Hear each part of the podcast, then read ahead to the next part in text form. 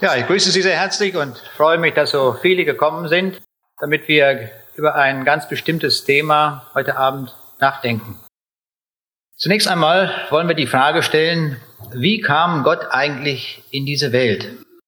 In Galater 4, Vers 4 lesen wir, als aber die Zeit erfüllt war, sandte Gott seinen Sohn.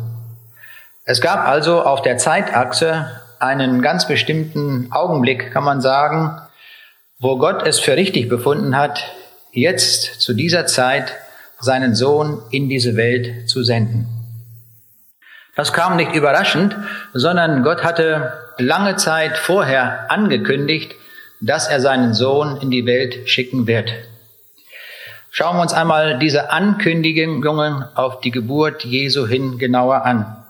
Die allererste Ankündigung geschah durch Gott selbst. Das war gleich nach dem Sündenfall. Da kündigt Gott die Rettung an. Und zwar die Rettung durch seinen Sohn. Wir lesen im ersten Buch Mose Kapitel 3, Vers 15. Und ich will Feindschaft setzen zwischen dir und dem Weibe und zwischen deinem Nachkommen und ihrem Nachkommen. Der soll dir den Kopf zertreten und du wirst ihn in die Ferse stechen. Das ist der allererste Hinweis auf den Sohn Gottes, dass er in diese Welt kommen wird. Dann, wenn wir das Alte Testament lesen, finden wir hunderte von prophetischen Ankündigungen, dass dieser Sohn Gottes kommen wird. Auf mannigfache Weise wird das gesagt. Ich greife einfach ein paar Beispiele heraus aus dem Alten Testament. Im vierten Buch Mose, Kapitel 24, Vers 17, da lesen wir, es wird ein Stern aus Jakob aufgehen und ein Zepter aus Israel aufkommen. Und in Jesaja 9, Vers 5, denn uns ist ein Kind geboren, ein Sohn ist uns gegeben, und die Herrschaft ruht auf seiner Schulter. Und er heißt Wunderrat, Gott hält, ewig Vater, Friedefürst. Und nehmen wir noch eine dritte Stelle aus dem Alten Testament hinzu, Micha 5, Vers 1, wo es heißt, und du, Bethlehem Ephrata, die du klein bist unter den Städten in Juda, aus dir soll mir der kommen, der in Israel Herr sei, dessen Ausgang und Anfang von Ewigkeit her gewesen ist. Nach vielen, vielen Ankündigungen der Geburt Jesu im Alten Testament kommt dann die allerletzte Ankündigung vor seiner Geburt und die geschieht dann durch einen Engel. Der Engel Gabriel erscheint der Maria und gibt folgende Botschaft, die wir lesen in Lukas 1, 31 bis 33. Siehe, du wirst schwanger werden und einen Sohn gebären und du sollst ihm den Namen Jesus geben. Der wird groß sein und Sohn des Höchsten genannt werden. Und Gott, der Herr, wird ihm den Thron seines Vaters David geben und er wird König sein über das Haus Jakob in Ewigkeit. Und sein Reich wird kein Ende haben. Dann geschah die Geburt in Bethlehem. Und jetzt kam es darauf an, diese Botschaft den Menschen bekannt zu machen. Wie macht Gott das?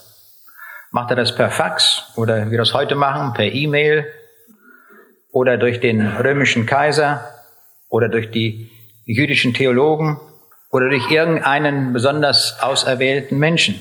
Nichts dergleichen.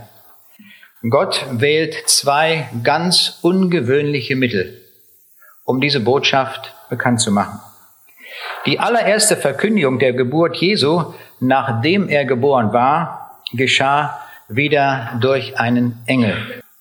In der Weihnachtsgeschichte lesen wir in Lukas 2, Vers 10 bis 14, wo der Engel wörtlich verkündet, Fürchtet euch nicht, siehe, ich verkündige euch große Freude, die allem Volk widerfahren wird. Denn euch ist heute der Heiland geboren, welcher ist Christus der Herr in der Stadt Davids. Und das habt zum Zeichen, ihr werdet finden, das Kind in Windeln gewickelt und in einer Krippe liegen. Das war die allererste Verkündigung der Geburt Jesu. Jetzt kommen wir zu der zweiten Verkündigung die stattfand. Wieder auf eine ganz außergewöhnliche Weise. Diese Verkündigung geschah nämlich durch einen Stern. Gott greift also zu ganz merkwürdigen Mitteln, um die Botschaft bekannt zu machen. Und dieses Thema soll uns ja heute Abend in besonderer Weise beschäftigen. Wie Gott durch einen Stern verkündigt. Aber ich möchte noch etwas sagen zum Fortgang der Verkündigung. Die weitere Verkündigung des Evangeliums hat Gott dann treuen Menschen anbefohlen. In Matthäus 28 lesen wir, wie Jesus diesen Befehl weitergibt, dass diese Botschaft weitergetragen werden soll bis an die Enden der Erde. Er sagt, mir ist gegeben alle Gewalt im Himmel und auf Erden. Darum geht hin und mache zu Jüngern alle Völker. Taufet sie auf den Namen des Vaters und des Sohnes und des Heiligen Geistes und lehret sie halten alles, was ich euch befohlen habe. Und siehe, ich bin bei euch alle Tage bis an der Weltende. Das ist der größte und weitreichendste Auftrag, der je in der Weltgeschichte gegeben worden ist. Alle Bauwerke, die gebaut wurden und in Auftrag gegeben wurden, hatten eine endliche Zeit, bis es fertig war. Das gilt für die große chinesische Mauer genauso wie für die Pyramiden in Ägypten. Irgendwann war das fertig und abgeschlossen. Die Verkündigung des Evangeliums ist der weitreichendste Auftrag. Er ist ausgesprochen für die ganze Welt und bis zum Ende der Welt. Der größte Auftrag überhaupt. Und das geschieht durch Tausende von berufenen Männern Gottes, die diese Botschaft weitergeben, so dass wir heute überall auf dem Erdenrund Gemeinden haben als Folge der Verkündigung dieser rettenden Botschaft. Ich möchte noch hinweisen auf die allerletzte Verkündigung. Es kommt ein Tag, das wird, da wird das Evangelium zum allerletzten Mal verkündigt. Und die allerletzte Verkündigung geschieht wieder durch einen Engel. Und davon lesen wir in Offenbarung 14, Vers 6. Da heißt es, und ich sah einen Engel fliegen mitten durch den Himmel, der hatte ein ewiges Evangelium zu verkündigen denen, die auf Erden wohnen, allen Nationen und Stämmen und Sprachen und Völkern. Wir sehen also, die Botschaft Jesu ist auf mannigfache Weise verkündigt worden. Jetzt wollen wir uns einer ganz speziellen Verkündigung widmen, nämlich diejenige, die durch einen Stern geschah. Die Leute in unseren Tagen reisen nach Israel und schauen sich dieses Land an, das Land der Bibel. Und so berichtet uns die Bibel von einer Gruppe von Menschen, die sich auch auf den Weg gemacht haben, um nach Israel zu reisen. Diese Leute, die sich dort auf den Weg gemacht haben, von denen ist berichtet im Matthäus-Evangelium Kapitel 2, 1 bis 12. Es gibt dazu keinen Parallelbericht in der Bibel, sodass das die einzige Botschaft darüber ist, die wir in der ganzen Bibel aufgezeichnet finden. So müssen wir auf diesen Text sehr genau achten. Er ist vollgestopft mit Information. Es kommt, ich möchte sagen, auf jede Silbe an in diesem Text. Wir müssen also sehr, sehr genau hinhören, um wirklich dann das rauszuholen, was dieser Text hergibt. Dort steht, als Jesus geboren war in Bethlehem in Judäa zur Zeit des Königs Herodes, siehe, da kamen Weise aus dem Morgenland nach Jerusalem und sprachen, wo ist der neugeborene König der Juden? Wir haben seinen Stern gesehen im Morgenland und sind gekommen, ihn anzubeten. Als das der König Herodes hörte, erschrak er und mit ihm ganz Jerusalem. Und er ließ zusammenkommen alle hohen Priester und Schriftgelehrten des Volkes und erforschte von ihnen, wo der Christus geboren werden sollte. Und sie sagten ihm, in Bethlehem in Judäa. Denn so steht geschrieben durch den Propheten Micha. Und du Bethlehem im jüdischen Lande bist keineswegs die kleinste unter den Städten in Juda, denn aus dir wird kommen der Fürst, der mein Volk Israel weiden soll. Da rief Herodes die Weisen heimlich zu sich und erkundigte sich genau von ihnen, wann der Stern erschienen wäre. Und schickte sie nach Bethlehem und sprach, zieht hin und forscht fleißig nach dem Kindlein.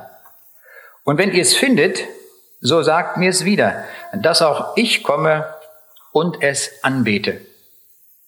Als sie nun den König gehört hatten, zogen sie hin, Und siehe, der Stern, den sie im Morgenland gesehen hatten, ging vor ihnen her, bis er über dem Ort stand, wo das Kindlein war. Als sie den Stern sahen, wurden sie hoch erfreut und gingen in das Haus und fanden das Kindlein mit Maria, seiner Mutter, und fielen nieder und beteten es an und taten ihre Schätze auf und schenkten ihm Gold, Weihrauch und Myrrhe. Und Gott befahl ihnen im Traum, nicht wieder zu Herodes zurückzukehren, und sie zogen auf einem anderen Weg wieder in ihr Land. Soweit der biblische Bericht im Neuen Testament. Unter den zahlreichen prophetischen Hinweisen auf das Kommen Jesu in diese Welt wird er in 4. Mose 24, Vers 17 als ein aufgehender Stern verheißen. Ein Stern wird aus Jakob aufgehen und ein Zepter aus Israel aufkommen. So wird es verständlich, wenn wir diese prophetische Aussage lesen, dass mit dem Sohn Gottes dreimal Gestirne in einem Zusammenhang mit ihm gesetzt werden. Und zwar bei drei großen Ereignissen. Bei der Geburt Jesu, bei der Kreuzigung Jesu und bei seiner Wiederkunft. Wir können diese drei markanten Ereignisse jeweils mit einem K versehen, sodass wir das in Erinnerung behalten.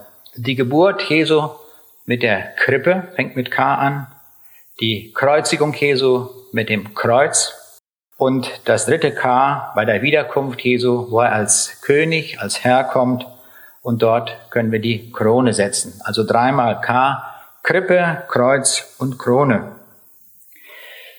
Im Matthäusevangelium wird berichtet, dass Weise aus dem Morgenland kamen und den neugeborenen König der Juden suchten. Wir haben seinen Stern im Morgenland gesehen und sind gekommen, ihn anzubeten.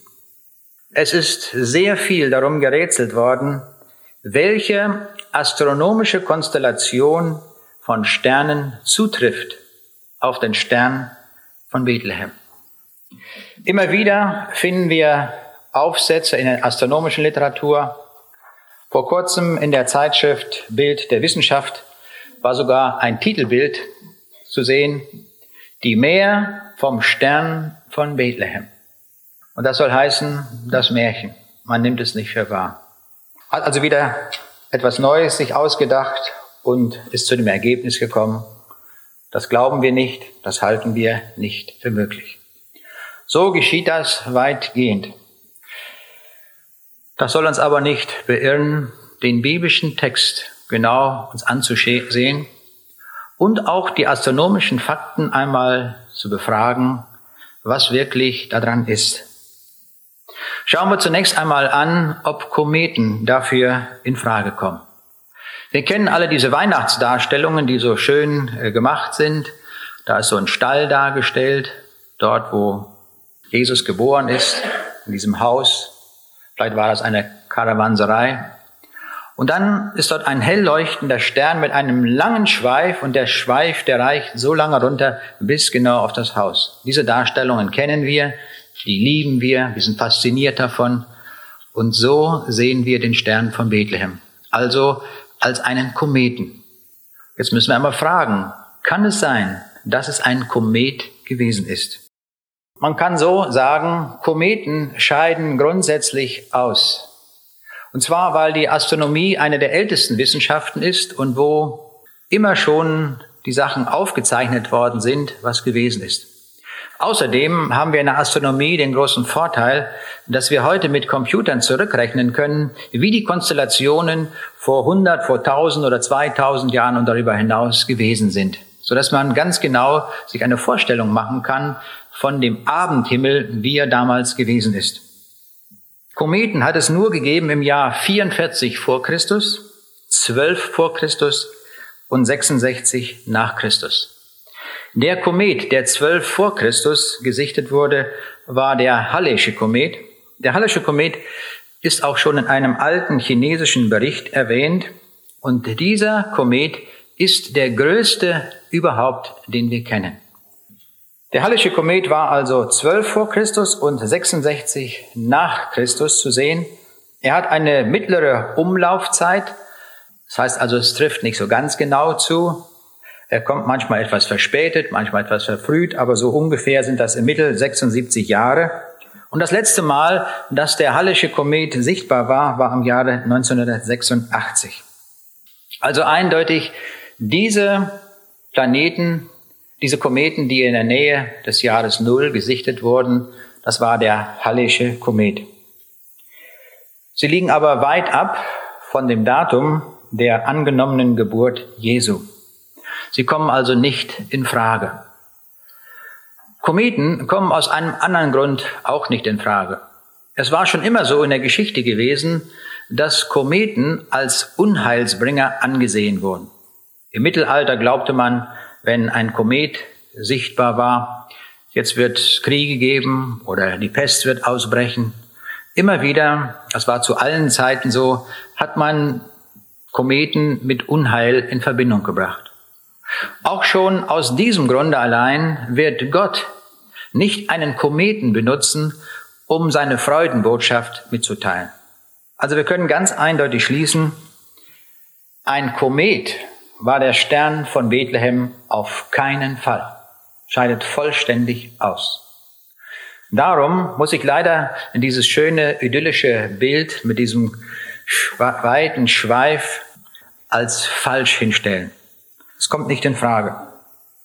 Dann gibt es eine ganze Reihe von Leuten, die sagen, ja, das war kein Komet, aber es war eine Supernova. Es gibt diese großen Sternexplosionen in den Galaxien, die also sehr viel Licht erzeugen, wenn sie explodieren und die dann besonders viel Licht zeigen, so dass sie sehr auffällig sind. Auch diese sind im Altertum sehr gut dokumentiert worden. Wir wissen genau, wann es solche Supernova-Ausbrüche gegeben hat.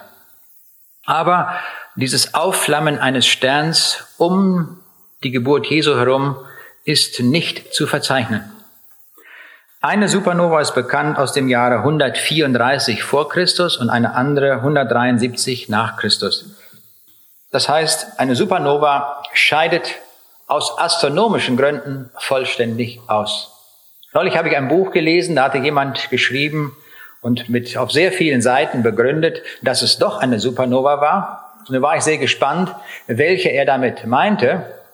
Und als Ergebnis, aber erst nachdem man sehr viele Seiten gelesen hat, war das lediglich eine angenommene Supernova. Die ist nie beobachtet worden. Er meint lediglich, es müsste da eine gewesen sein. Sie scheidet aber aus, aus astronomischen Gründen, weil es wirklich keine gegeben hat. Was aber war dann der Stern von Bethlehem? Im Jahre 1603, genauer am 17. Dezember, tat sich erstmals eine geeignete Lösung auf, um den Stern von Bethlehem astronomisch zu erklären. Der bekannte kaiserliche Mathematiker und Hofastronom Johannes Kepler beobachtet nämlich auf dem Ratschin in Prag mit seinem Fernrohr den Sternenhimmel und er gelangte zu einer nicht alltäglichen Beobachtung. Er stellte fest, dass die Planeten Jupiter und Saturn sich in jener Nacht begegneten. Sie kamen also auf ihren Bahnen sich einigermaßen nahe und Kepler, da er Mathematiker war und Astronom, begann er sofort zu rechnen. Und er überlegte, kann es sein, wenn ich jetzt zurückrechne, dass ich irgendwie dann, weil man ja die Planetenbahnen zurückverfolgen kann, dass es so etwas Ähnliches gegeben hat zur Zeit der Geburt Jesu. Und er hat gerechnet und er kam auf das Jahr sieben vor Christus. Und das hat er publiziert und hat gesagt, jetzt haben wir den Stern von Bethlehem gefunden. Das können wir astronomisch nachweisen. Seine Publikationen gerieten dann aber in Vergessenheit, bis sie plötzlich wieder hochaktuell wurden, und zwar war das im Jahr 1925. Der deutsche Orientalist Paul Schnabel hatte eine 2000 Jahre alte neubabylonische äh, Keilschrifttafel, die er entzifferte. Und er fand etwas ganz Besonderes da auf diesen Keilschrifttafeln. Es war der Sternkalender von Sippar, also in Babylonien. Und man hat also, er hat also ausgerechnet dann auch nach der damaligen Zeitrechnung, wann das wohl gewesen ist, wann man äh, dort von den Astronomen in Sippar das äh, beobachtet hat. Und siehe da, es war genau das Jahr sieben vor Christus. Es war sogar eine dreimalige Konjunktion, so nennt man das. Wenn Planeten sich einigermaßen nähern, dann spricht man von einer, in der Astronomie von einer sogenannten Konjunktion. Und im Jahre 7 vor Christus gab es sogar eine dreimalige Konjunktion. Das heißt, Jupiter und Saturn begegneten sich einmal und dann nach einigen Wochen noch einmal und später noch ein drittes Mal. Also eine dreifache Konjunktion von Jupiter und Saturn. Nun hatten die Planeten so im Altertum auch eine bestimmte Bedeutung.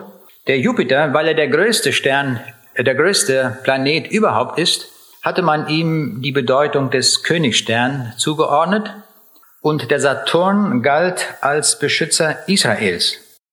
Und da das Ganze beobachtet worden ist im Sternbild der Fische, und das Sternbild der Fische in der Deutung gilt als Westland, und was lag jetzt näher, als zu sagen, diese Leute in Babylonien, die das gesehen haben, Jupiter und Saturn, haben jetzt durch Schlussfolgerung herausgefunden, im Westen, da liegt ja Israel von Babylon aus gesehen, da ist nun ein neuer König geboren. Und so machen sich diese Leute dort auf, aus Babylon, um diesen König, diesen neugeborenen König aufzusuchen. Das ist die Deutung, wie sie heute gang und gäbe ist. Und man findet sie in vielen, vielen Veröffentlichungen. Und man findet sie in vielen christlichen Büchern. Und ich beobachte, einer schreibt es vom anderen ab. Das ist überhaupt eine gängige Praxis, wie ich beobachte. Man schreibt einfach nur ab und macht sich gar nicht so viel eigene Gedanken. Das ist eigentlich eine Tragik, ja, so eine Tragik möchte ich sagen, insbesondere auch in vielen christlichen Büchern. Nicht in allen, aber in vielen beobachte ich das. Diese Lösung, die so allgemein akzeptiert wird und von vielen einfach, ja, so geglaubt wird, für die müssen wir uns einmal ganz genau ansehen, ob das wirklich stimmt. Kann das stimmen? Passt das zum biblischen Text? Ich greife einen Vers oder äh, drei Verse in besonderer Weise heraus, die Verse 9 bis 11. Und da wird uns etwas sehr Genaues gesagt. Ich freue mich, dass die Bibel sehr präzise ist, um diesen Vorgang zu beschreiben. Und da heißt es, achten wir mal sehr genau darauf, was dort steht. Und siehe, der Stern, den sie im Morgenland gesehen hatten, ging vor ihnen her, bis da bis dass er kam und stand oben über, wo das Kindlein war. Da sie den Stern sahen, wurden sie hoch erfreut und gingen in das Haus und fanden das Kindlein mit Maria, seiner Mutter, und fielen nieder und beteten es an. Das ist eine sehr, sehr genaue, eine sehr präzise Beschreibung über den Stern. Und wir müssen diese Lösung, die da so allgemein angepriesen wird, diese Konjunktion von Jupiter und Saturn, am biblischen Text prüfen, ob das stimmt. Dabei wollen wir zwei Dinge beachten, um diese Geschichte, um zu dieser Geschichte Zugang zu finden. Wir wollen den Text, den biblischen Text, in allen seinen Aussagen, in allen Details sehr ernst nehmen. Ja, das soll wahr sein, das akzeptieren wir. Die Dinge, die nicht direkt berichtet sind, aber für das Verständnis der Geschichte notwendig sind, wollen wir unter Beachtung des Gesamtzeugnisses der Bibel und durch Schlussfolgerung herausfinden. Ich meine, das sind zwei grundlegende Prinzipien der Bibelauslegung, wie wir immer vorgehen sollten. Dass wir den biblischen Text sehr genau nehmen und ihn auch über alles setzen. Wenn wir das nicht tun, dann landen wir irgendwo in der Wüste. dann werden wir keinen Segen von der Bibel haben. Dann werden wir offen sein für jede Irrlehre und dann wird uns das irgendwo hinführen, aber nicht zur Botschaft der Bibel. Wir müssen schon so vorgehen, dass wir sagen, den biblischen Text setzen wir über alles und wir glauben allen Details. Und wir stellen weiterhin fest, dass die Bibel ein Buch ist von zwei bis drei Zentimetern Dicke, je nach Buchstabengröße. Vieles muss man einfach durch Schlussfolgerung aus dem Gesamtzeugnis schließen. Das ist einfach nötig. Das gelingt aber in den meisten Fällen, dass wir unsere Fragen beantworten können. Nun wird man vielleicht sehr schnell zustimmen und sagen, na ja, das ist eine ganz einfache Sache. Dem können wir schon zustimmen, dass wir so vorgehen an der Bibel.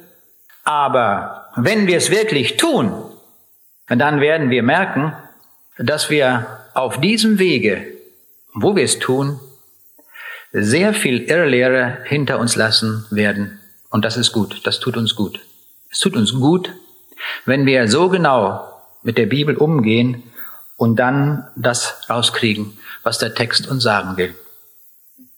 Neulich sagte mir einer, als ich so einen Vortrag hielt, warum hat Gott das so kompliziert geschrieben, dass man da so viel Erklärung braucht, um das zu verstehen? Dann habe ich darauf geantwortet, Gott hat es sehr einfach gemacht. Es ist in wenigen Versen beschrieben. Das Problem ist, dass wir Menschen darum herum so viele Geschichten entworfen und entwickelt haben und erfunden haben, dass wir diesen ganzen historischen Ballast ein für alle Mal über Bord werfen müssen. Das kostet Zeit. Nicht der biblische Text, das Verständnis, das ist sehr einfach. Vielleicht können wir uns als Grundsatz auch einmal merken, die Wahrheit lässt sich sehr kurz und sehr präzise formulieren. Die Lüge braucht sehr viel Umschweife. Die Bibel kann uns in einem einzigen Satz sagen, woher die Welt kommt. Tausende von Büchern sind geschrieben über die Lüge, dass es durch Evolution entstanden ist. Daran sehen wir das. Die Lüge braucht einen riesigen Aufwand, um das alles, um die Wahrheit zu verschleiern. Aber die Wahrheit ist kurz und knapp. Die Bibel sagt uns, dass wir nur durch den Herrn Jesus selig werden. Niemand kommt zum Vater denn durch mich, sagt Jesus. Was sind tausende von Büchern geschrieben, die das entleeren, die das entkräften wollen. Tausende von Büchern. Viele Bücher über Religionen, was alles ist geschrieben worden. Ein einziger Satz kann tausende von Büchern sofort widerlegen, weil die Wahrheit kurz und knapp ist. So auch hier an dieser Geschichte. Die Wahrheit ist sehr kurz und knapp zu sagen. Wir müssen uns nur so aufwendig auseinandersetzen damit, weil es so viele falsche Lehren gibt, die im Umlauf sind. Zunächst, wir wollen das anhand einiger Fragen tun, um an diese Geschichte heranzukommen. Zunächst einmal eine wichtige Frage, wer waren eigentlich diese Weisen, von denen dort die Rede ist? Im biblischen Text steht das Wort Magoi. Magoi heißt wörtlich übersetzt Magier. Aber die Frage muss man gleich stellen, waren das wirklich Magier in unserem Sinne? Diese Leute, die damals als Magoi bezeichnet wurden, war eine besondere Berufsklasse am Hofe des Königs. Es waren Leute, die zu damaliger Zeit Naturwissenschaft betrieben haben, Staatskunde, Wirtschaftswissenschaften, Sternenkunde, heidnische Theologie, also das ganze Wissen was damals so verhandelt wurde, das war bei diesen Leuten. Leonardo da Vinci war noch der Einzige, der das Gesamtwissen der damaligen Menschheit in einer einzigen Person vereinigen konnte. Das war ein Mann, der kannte sich aus in Medizin, in den Naturwissenschaften, in der Kunst. Er war Techniker, er war Erfinder, er war alles in einer Person. Man konnte zu der Zeit noch alles wissen. Das ist heute längst vorbei und darum haben wir heute auch so viele Fachgebiete. Und selbst in einem einzigen Fachgebiet kann man sich schon nicht mehr auskennen. In meinem Fachgebiet der Informatik müsste ich jeden Tag 100 Stunden lesen, um nur alle relevanten Veröffentlichungen gelesen zu haben. Wenn ich jetzt noch die Zeit abziehe, wo ich heute hier abends bin, fällt das auch schon mal wieder weg. Wir sehen, wir sind hoffnungslos verloren in der Flut von Informationen. Aber das war damals nicht so. Zu damaliger Zeit und so weit zurückliegend in Babylon war es noch möglich, dass die Leute, wenn sie das alles so gelernt haben, das gesamte Wissen vereinigt haben konnten. Und solche Leute waren diese Magoi. Und Luther hat hervorragend übersetzt. Wunderbar. Nicht da irgendein Wort aus dem Lexikon genommen, sondern er hat überlegt, was waren das für Menschen und hat dann ein treffendes Wort übersetzt. Und er hat gesagt, es waren Weise. Das ist richtig. Das ist eine sehr gute, eine sehr korrekte Übersetzung. Das waren Weise aus dem Morgenland.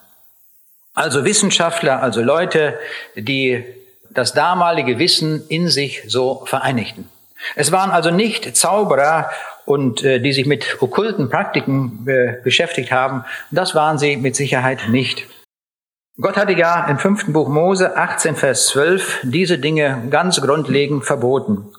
Denn wer solches tut, also diese okkulten Praktiken, diese Zaubereien und diese, der ist dem Herrn ein Gräuel. Und um solcher Gräuel willen vertreibt der Herr, dein Gott, sie vor ihnen her. Diese Leute betrieben also offenbar nicht einen Gestirnskult, der damals zwar üblich war, sondern es waren einfach Wissenschaftler, die sich im damaligen, äh, in der damaligen Zeit auf all den Wissensgebieten auskannten. Außerdem können wir Schlussfolgern, das werden wir später noch genauer sehen, dass diese Leute um den zeichenhaften Charakter des Sterns von Bethlehem Bescheid wussten. Denn sie sind ja unterwegs gewesen, um den König zu finden. In 1. Mose 1, Vers 14 lesen wir etwas davon, dass Sterne eine zeichenhafte Bedeutung haben.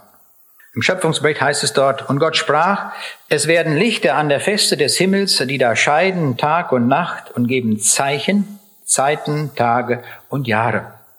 Also von Gott ganz bewusst gemacht, dass die Sterne auch eine Bedeutung als Zeichen haben sagt am Anfang, der 6. Januar wird als Tag der heiligen drei Könige gefeiert. Nun, es ist darauf hinzuweisen, dass die Bibel hier an dieser Stelle nicht von Königen spricht. Das haben die Menschen erfunden. Das ist wieder dazu gemacht worden. Es ist auch nicht die Rede davon, dass es drei Personen waren. Es wird hier einfach gesagt, dass es Weise waren. Wie viel, wissen wir nicht. Die Zahl wird nicht genannt. Die Kirche hat dann im fünften und achten Jahrhundert auch noch Namen für diese Männer, für diese drei, die sie angenommen haben, erfunden. Das sind also fiktive Namen, Kaspar, Melchior und Balthasar. Können wir sofort vergessen, sofort durchstreichen. Die Bibel sagt das nicht. Es sind freie Erfindungen von Menschen. Und so müssen wir uns hüten, dass wir um diese biblischen Geschichten nicht andere Geschichten herumranken und dann wird das falsch und immer falscher. Es gibt noch eine zweite Möglichkeit, diese Leute zu beschreiben, die dort in Babylon den Stern gesehen haben und diesem Stern gefolgt sind. Es kann sein, das wäre die zweite Möglichkeit, dass diese Magoi, diese klugen Leute eben, zurückgebliebene Juden gewesen sind, denn das Volk Israel war ja gefangen genommen und war am babylonischen Exil. Und wir wissen, dass zur Zeit Daniels äh, man seine Fachkenntnisse am Hofe des Königs hochgeschätzt hat. Und so kann es durchaus sein, dass aus jener Zeit noch einige Leute zurückgeblieben sind. Und das waren eben kluge Leute, die am Hofe des Königs gefragt waren. Solche können es auch gewesen sein. Es spielt aber für unsere Geschichte hier keine Rolle, ob das solche oder solche waren. Wichtig ist nur, dass wir feststellen, es waren auf keinen Fall Zauberer oder Leute, die okkulte Praktiken getrieben haben, sondern wir werden gleich noch viel mehr von diesen Leuten sagen können. Welche Informationsquelle hatten eigentlich die Weisen? Warum sind die eigentlich aufgebrochen dort nach Israel hin, nach Jerusalem? Das ist eine wichtige Frage. Wir müssen uns das vorstellen, das sind, das ist eine Strecke von 800 Kilometern und sie konnten nicht mit der Lufthansa dorthin fliegen, sondern das war eine sehr, sehr beschwerliche Reise durch mannigfache Wüsten. Und wir können sagen, sie brauchten mit Sicherheit eine Karawane, darum waren es auch nicht nur drei Leute. Und sie mussten alles Mögliche mitnehmen, nicht nur zu essen, sondern auch zu trinken. In der Wüste ist nicht so viel zu trinken, zu finden. Und wir können kalkulieren, dass diese Reise etwa 60 Tage gedauert hat, um von Babylon bis dort hinzukommen. Ich sagte schon vorhin, die allgemeine Auffassung ist die, dass diese Leute meinten, wenn Jupiter und Saturn zusammenkommen, dass sie dann durch Schlussfolgerung meinten, na ja, nun ist dort ein König geboren in Israel. Israel war auch damals ein kleines Land, ein unbedeutendes Land. Außerdem war es zu damaliger Zeit unter römischer Besatzung, also völlig unwichtig. Können wir uns vorstellen, dass solche Leute eine solche beschwerliche Reise auf sich nehmen, um an diesem, um jetzt dort äh, zu sehen, dass dort ein Kind geboren ist, dort in Israel, in einem unbedeutenden Land, eine Riesenkarawane mit einem riesigen Aufwand. Das können wir sicherlich nicht annehmen. Das war viel zu unbedeutend. Aber sie sind aufgebrochen. Und das heißt, sie wussten um die große Bedeutung, die dieser Stern hatte und welche Bedeutung er hatte. Ein gewichtiger Grund dagegen, dass es auf keinen Fall Jupiter und Saturn gewesen sind, die sich begegnet sind.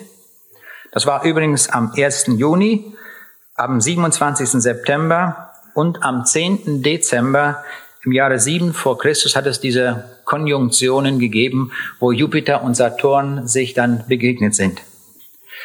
Das kann man heute ganz genau auf Computern simulieren. Man weiß genau, wie nah sie sich gekommen sind. Und das ist gerade ein volles Winkelgrad. Können wir uns vorstellen, was ein Grad ist? Man misst also die scheinbaren Abstände am Himmelsgewölbe in solchen Maßen wie viel Grad das sind. Ein Grad Abstand. Das können wir uns aber sehr gut äh, erklären, was das ist. Ich habe auch lange überlegt, wie kann man das anschaulich erklären. Wir waren einmal auf der Insel Föhr und haben dort einen Abendspaziergang gemacht. Und gerade dort am Strand, wo man über, sagen wir über dem Meer, einen großen Vollmond stehen. Und da hatte ich die Lösung. Ein Vollmond kann man uns gut vorstellen, das ist ein ziemliches Gebilde, was wir da am Himmel sehen. Und ein Vollmond hat einen, äh, einen, äh, einen Durchmesser von einem halben Grad. Das heißt, Jupiter und Saturn hatten in der engsten Begegnungsstelle ein Grad Abstand und das sind zwei Durchmesser. Zwei Vollmonddurchmesser. Da kann man nicht mehr von einer Begegnung reden. Und man kann auch nicht reden von einem Stern. Und genau das steht im biblischen Text. Also müssen wir uns deutlich verabschieden von dieser Aussage, die wir überall wiederfinden, dass Jupiter und Saturn dafür in Frage kommen. Man hat übrigens auch von dieser Methode her auch das Jahr der Geburt Jesu datiert. Die Datierung auf das Jahr 7 vor Christus nach der Zeitrechnung ist damit falsch, weil Jupiter und Saturn völlig ausscheiden. Es ist nicht ein Stern. Es kommt noch etwas weiteres hinzu, woraus wir schließen können, dass diese Annahme mit Sicherheit falsch ist. Die Geburt Jesu war ein einmaliges Ereignis in Raum und Zeit. Das wird nie wieder vorkommen. Diese Konstellation, dass Jupiter und Saturn sich begegnen, kommt immer wieder vor. Das sind periodische Ereignisse in der Astronomie an unserem Himmel. Sie scheiden also völlig aus. Verabschieden wir uns von dieser Deutung für den Stern von Bethlehem. Und zwar sehr deutlich. Das möchte ich uns einfach hier so sagen. In den Versen drei und vier erfahren wir, dass Herodes alle hohen Priester und Schriftgelehrte versammelte, um zu erforschen. Jetzt kommt's, jetzt müssen wir den Text genau uns ansehen wo der Christus geboren werden sollte. Interessante Frage. Es heißt ja am Beginn der Geschichte, sie suchten den König der Juden. Herodes aber holt jetzt die Theologen zusammen und sagt, sucht ihr einmal, wo der Christus geboren wird. Wir müssen wissen, Herodes war ein König, der sehr machtversessen war, hinterlistig war, ein ganz übler Bursche, der also mit Religion absolut nichts am Hute hatte. Und warum lässt der den Christus suchen? Wie kommt er überhaupt auf die Idee? Der hat niemals eine Bibel gelesen, das damalige Alte Testament, das damals vorlag. Woher hatte der die Information, dass der König der Juden identisch ist mit dem Christus? Es bleibt nur eine Lösung.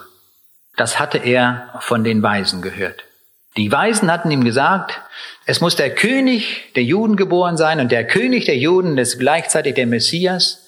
Der König der Juden ist der Christus und darum sind wir gekommen. Es ist der Heiland der Welt. Es ist der König aller Könige. Der ist jetzt geboren. Das wussten sie. Und der Herodes, haben einen Text gelesen, der kriegt es mit der Angst zu tun. Jetzt ist der König geboren. Ein großer König ist geboren. Jetzt lässt er sofort erforschen, wo ist das? Wir können erstmal aus dem Text schließen, dass der Stern, den die Weisen gesehen haben, genau die Richtung gewiesen hat nach Jerusalem. Denn da sind sie hingegangen. Die sind überhaupt nicht nach Bethlehem gegangen. Die sind nach Jerusalem gegangen. Weil der Stern ihnen genau die Richtung nach Jerusalem wies. Ganz sonderbare Sache. Sie mussten nach Jerusalem und mussten zu dem Herodes hin. Und der Herodes, der sagt nun, ich muss das unbedingt wissen, wo der König geboren ist. Das wussten die nämlich auch nicht, die Weisen. Die sagten, ja, wo wissen wir nicht? Wir wissen nur, jetzt ist er geboren. Aber wo wissen wir nicht? Und da macht der Herodes Folgendes. Der holt alle Theologen zusammen. Alle Schriftgelehrten und hohen Priester aus dem ganzen Land. Die müssen eine Konferenz machen. Und sie müssen in der Schrift forschen, wo der Messias geboren wird, wo der Christus geboren wird. Das war ein Klacks für die. Das kriegten die sofort raus und sie sagten, in Bethlehem. Steht ja geschrieben. Beim Propheten Micha ist das alles zu finden. Ein weiterer Gesichtspunkt, der mir anzeigt oder uns allen anzeigt, dass Gott mit diesen Weisen im Gespräch war, sehen wir im Vers 12. Und da heißt es, und Gott befahl im Traum, nicht wieder zu Herodes zurückzukehren, und sie zogen auf einem anderen Weg wieder in ihr Land. Da haben wir es. Gott spricht mit diesen Leuten hier im Traum und sagt, Leute, jetzt geht ihr nicht zurück zu dem Herodes, das ist ein verschlagener Bursche, ihr geht auf einem anderen Weg nach Hause. Wir sehen, das waren Männer Gottes, mit denen war Gott im Bund. Zu denen redete er. Und das war auch der Grund, warum sie sich auf den Weg machten. Nicht, weil da in irgendeinem kleinen äh, Randbezirk äh, des römischen Reiches da ein König geboren wird. Das ist überhaupt kein Grund für die gewesen. Aber weil Gott es ihnen gesagt hat, darum wussten sie es und da sind sie zielsicher losgegangen. Und jetzt sehen wir vielleicht noch ein Wort zu dem, zu der Bezeichnung König der Juden. Kommt noch einmal vor. Ein einziges Mal nur noch im Neuen Testament, und zwar im Zusammenhang mit der Kreuzigung. Vor Pilatus wird Jesus gefragt, bist du der Judenkönig? Und Jesus bekennt sich dazu. Und darum ließ Pilatus am Kreuz dort eine Inschrift anfertigen, die oben drüber gehängt wurde, in Hebräisch, Griechisch und Lateinisch. Jesus von Nazareth, der König der Juden. Und als Pilatus diese Frage ihn stellt, da sagt Jesus und er bekennt sich dazu und sagt, du sagst es. Er hat also gesagt, ich bin der König der Juden. Jetzt müssen wir eine weitere Frage stellen. Wir wissen jetzt, haben herausgefunden, das waren sehr weise Leute und es waren Leute, mit denen Gott im Gespräch war. Und Gott gibt ihnen gerade so viel Information, wie sie brauchen. Noch nicht alles. Jetzt müssen wir uns weiter beschäftigen mit dem Stern von Bethlehem. Was war das da für ein Stern, den Sie gesehen haben? Den Stern, den Sie im, in Babylon gesehen hatten, da heißt es, der zog vor ihnen her. Wochenlang. Wir haben ja überlegt, sechs Wochen waren die unterwegs. Sechs Wochen lang sehen die immer im Westen den Stern. Unverrückbar, immer zeigt er im Westen, nach Westen. Das leistet kein Stern. Es gibt keinen einzigen Stern im gesamten Universum, in der eine Nacht lang oder immer wieder immer nur nach Westen weist. Jeder Stern, das gilt für alles, was wir sehen. Alle Sterne gehen im Osten auf, genau wie die Sonne, und sie gehen im Westen unter. Das kommt dadurch, dass die Erde rotiert und dadurch haben wir den Eindruck, dass sie im Osten aufgehen und im Westen untergehen. Das gilt für die Planeten, das gilt für Galaxien, das gilt für jeden beliebigen Stern. Und hier ist plötzlich von einem Stern die Rede, in der wochenlang jede Nacht durch und immer, immer dieselbe Stelle, dieselbe Richtung beibehält. Wir können jetzt schon durch Schlussfolgerung, wenn wir ein bisschen Kenntnis auch von der Astronomie dazu nehmen, können wir schon sagen, es war kein Stern, in den wir in unseren Astronomiebüchern dort vorfinden. Nicht einer von denen. Keiner kommt in Frage. Also kein Komet, keine Galaxie, nichts, keine Nova, nichts kommt davon in Frage, weil dieser Stern eine ganz besondere Eigenschaft hatte. Jetzt, nach der Konferenz, nach der Studienkonferenz, erfahr, erfährt Herodes, dass dieser Messias in Bethlehem geboren wird oder jetzt geboren ist. Diese Information hatte er jetzt von den Schriftgelehrten. Und das sagt er jetzt den Weisen. Und was tun die? Die machen sich auf den Weg und die gehen jetzt nach Bethlehem. Und als sie nach Bethlehem gehen, passiert Folgendes, dass plötzlich auf einmal dieser Stern, den sie wochenlang gesehen hatten im Westen, der zeigt jetzt ganz genau nach Bethlehem. Das sagt uns der Text. Hatten wir vorher den Eindruck, dass der Stern vor ihnen hergeht? So heißt es jetzt, er steht fest und zwar unverwechselbar, exakt Oben über, wo das Kindlein war. Oben über. Genau da drüber, wo das Kind war. Exakt. Da sahen sie jetzt den Stern. Und zwar in Bethlehem. Die sind jetzt auf den Weg, haben sich auf den Weg gemacht, die sind nach Bethlehem gegangen und sie brauchten in Bethlehem noch nicht mal zu fragen, in welcher Straße ist das? Wo ist die Karawanserei oder so etwas? Die mussten noch nicht mal nach der Hausnummer fragen, war gar nicht nötig. Denn der Stern, der war so super exakt, dass er ganz genau auf das Haus zeigte. Gar keine Frage nötig. Und sie finden dort wirklich das Kind. Unglaublich, kann man nur staunen, wie der Text uns das so sauber erklärt. Also erst sieht man den Wochen, den wochenlang den Stern immer nach Westen zeigen, führt sie nach Jerusalem, jetzt plötzlich ganz anders, jetzt zeigt er nach Bethlehem und dann ganz genau auf ein Haus. Ohne eine Frage zu stellen, finden die exakt das. Und wir sehen, diese Eigenschaft, die jetzt dieser biblische Text uns beschreibt, das erfüllt kein astronomisches Gebilde das wir im ganzen Universum finden. Und wenn Astronomen oder Bibelforscher oder wer auch immer sich beschäftigt und uns irgendwann einmal noch eine ganz andere Konstellation, und ein ganz anderes System von Sternen zeigt oder Planeten, die aus diesem Universum stammen, dann können wir sofort sagen, dieser Stern oder diese Konstellation leistet das nicht, was der biblische Text zeigt. Wir müssen uns entscheiden, wem wir glauben. Demjenigen, der jetzt irgendetwas schreibt oder der Bibel. Ich habe mich eindeutig entschieden dafür, dass ich dem biblischen Text glaube. Und zwar so genau, wie es dort steht. Das glaube ich. Es kommt also dahin, dass wir sagen können, mit Gewissheit, alle Sternensysteme, Einzelsterne oder Konjunktionen oder was wir nehmen aus dem Universum, scheiden völlig aus für den Stern von Bethlehem. Was aber war denn? Was aber war dann der Stern von Bethlehem? Wir müssen weiter in der Schrift suchen, um die Lösung zu finden. In Prediger 3, Vers 15 lesen wir einen sehr markanten Vers, der uns weiterhilft.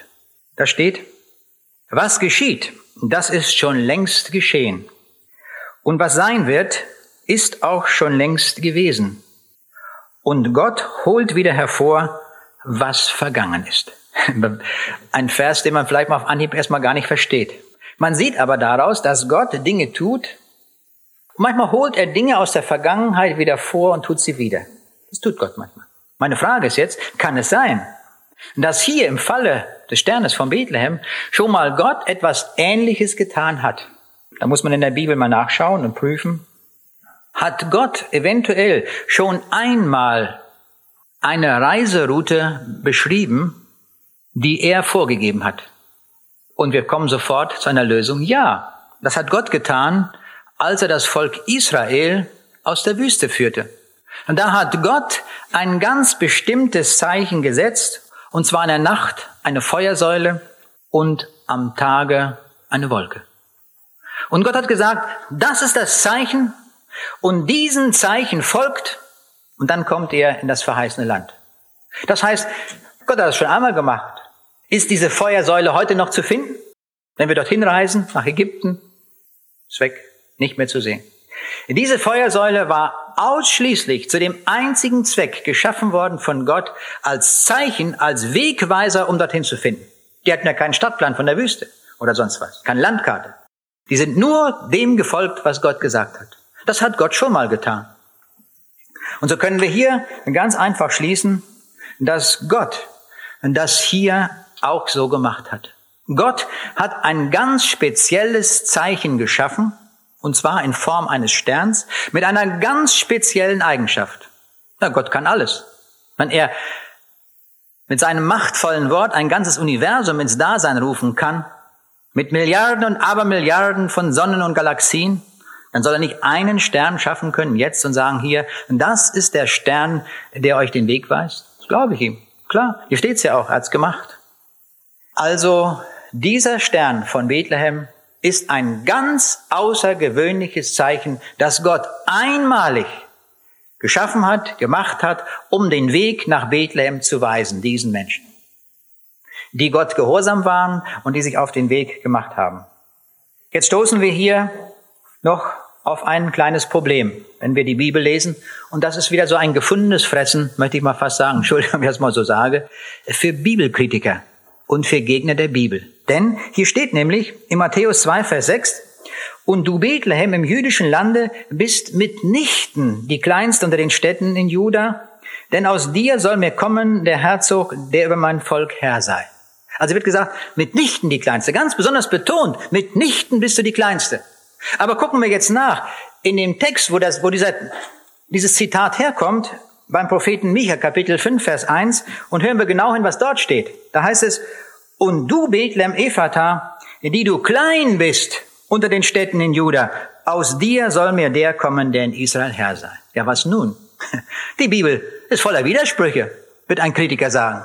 Das steht auch nun ganz ausdrücklich im Neuen Testament, mitnichten bist du klein, und im Alten Testament, wo jetzt gerade Bezug genommen wird, da steht, die du klein bist unter den Städten in Juda. Wie kriegen wir das voneinander? Nun, das müssen wir einmal genauer uns anschauen. Das ist eben oft so bei der Bibel, das muss man genau ansehen. Schauen wir zunächst einmal an, wie es im Alten Testament steht, die du klein bist unter den Städten in Juda. Im Buch Esra, Kapitel 2, Vers 21, wird uns die genaue Einwohnerzahl Bethlehems genannt zu der damaligen Zeit. Und das waren genau 123 Leute. Die wohnten in Bethlehem damals. Ich würde sagen, ein kleiner Ort, ein kleines Nest. Wo ich geboren bin, ein Ort in Ostpreußen mit dem Namen Rheineck. Ich habe nachgeguckt in einem Buch aus dem Jahre 1939 und da steht, damals wohnten 133 Einwohner. Also wir hatten noch zehn Leute mehr als damals Bethlehem. Da habe ich eine gute Vorstellung. Ich weiß, wie klein das Dorf ist, in dem ich geboren bin. Habe ich noch eine gute Erinnerung aus meiner Kindheit. Und so weiß ich, wie, was für ein kleines Dörfchen das war. Und so klein war Bethlehem. Und das beschreibt auch der Prophet Micha. Ein sehr kleines Nest. Und jetzt auf einmal schreibt hier Matthäus, die du mitnichten die kleinste bist. Es wird geradezu besonders betont. Warum das? Nun, es hat einen Bedeutungswandel gegeben. Sicherlich hat es auch ein paar mehr Einwohner gehabt dann inzwischen, das will ich auch alles akzeptieren. Aber es ist etwas ganz Gravierendes passiert. In Bethlehem wurde nämlich der Sohn Gottes geboren.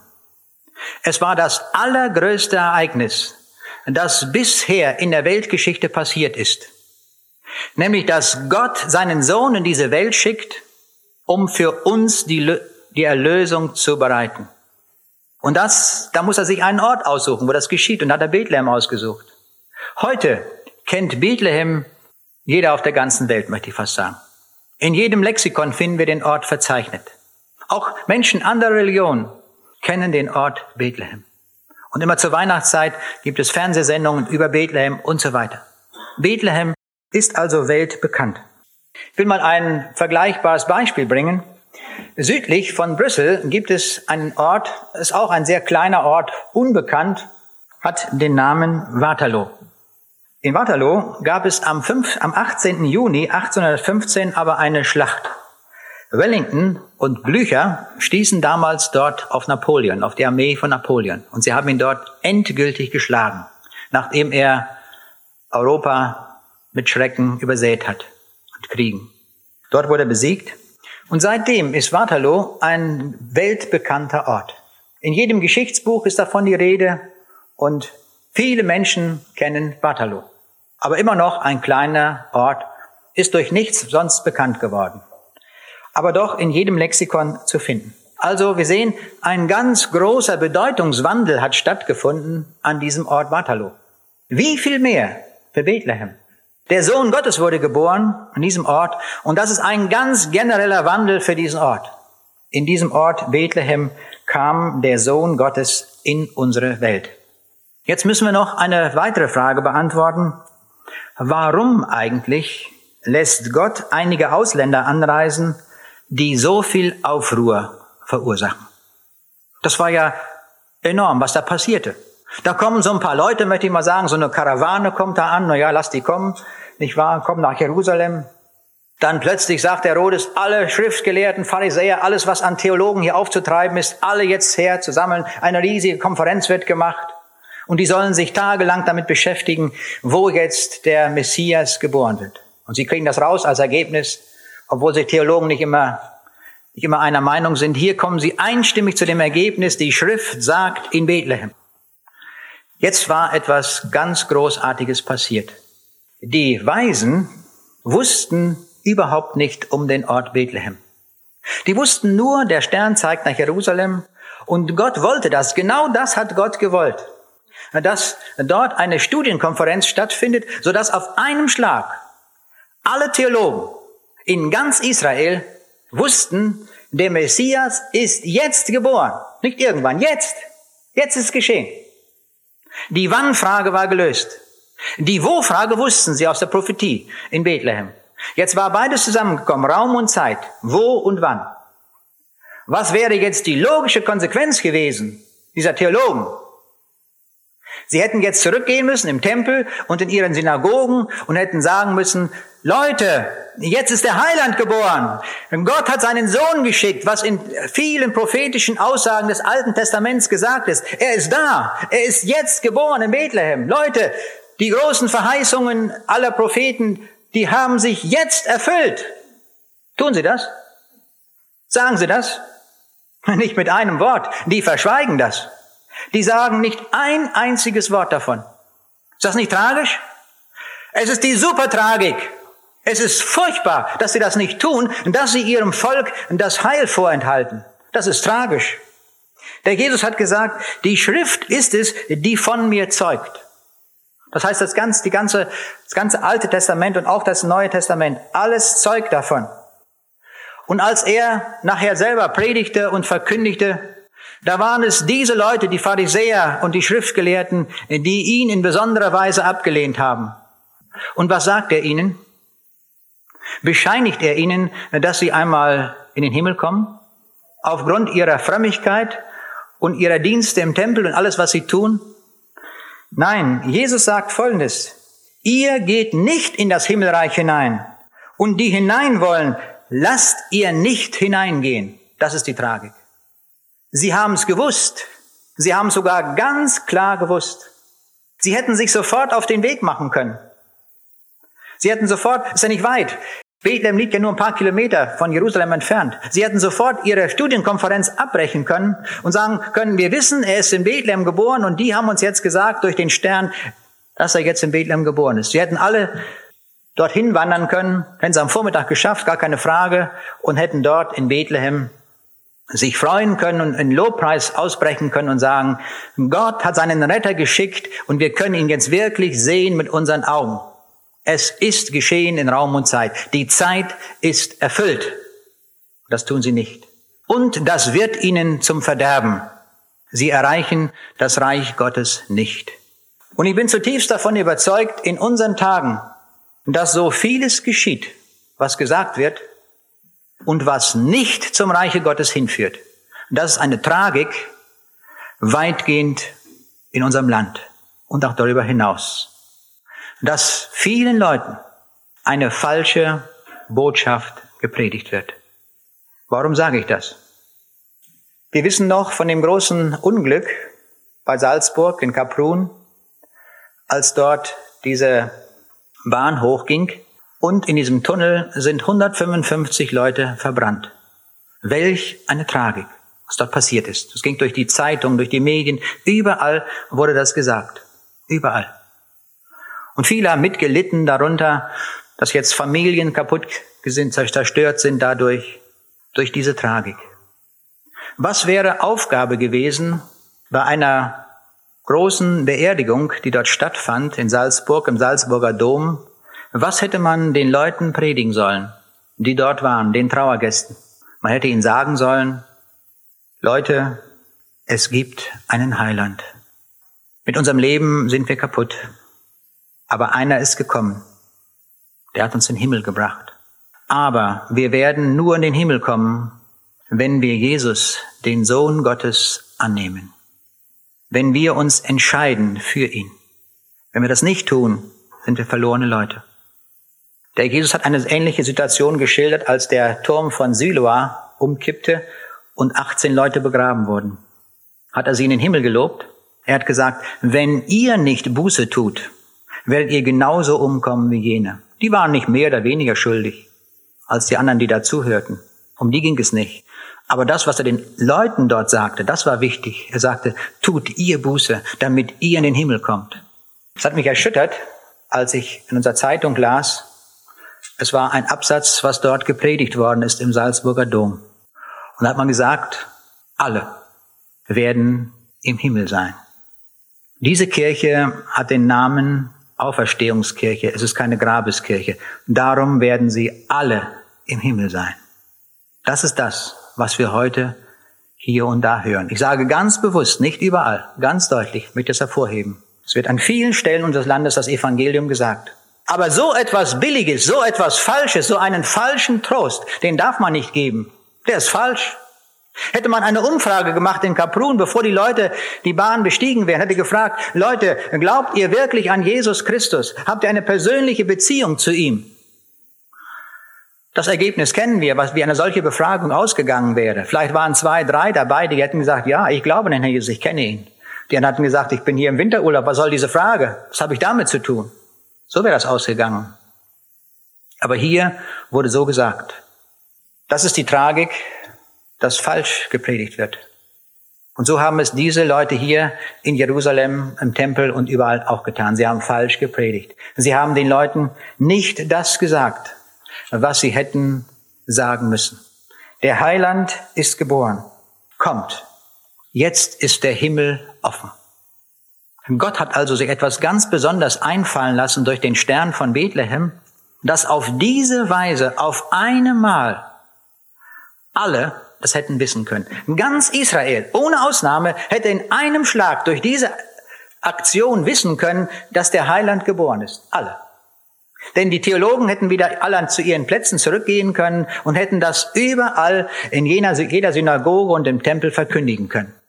Und sie hätten sich freuen können, hätten also zehn Tage Jubelfest machen können oder sonst was. Und wären nach Bethlehem gegangen und hätten ihn auch angebetet. Das ist das, was Gott wollte, dass die Botschaft rauskommt. Und darum hat er sich diese Aktion einfallen lassen. Ich finde das wunderbar, wie Gott das macht. Auf einem Schlag hätten sie es alle wissen können. Und das ist auch unser Anliegen, dass wir diese Botschaft, der Heiland ist geboren, dass wir das deutlich sagen und allen Menschen weitergeben. Er ist geboren, damit wir in den Himmel kommen. Das ist der Grund. Der Jesus ist nicht in diese Welt gekommen, um uns ein paar Lebensregeln zu bringen. Das hätten die Propheten auch tun können. Gar keine Frage. Das haben sie auch getan. Ist auch gut so.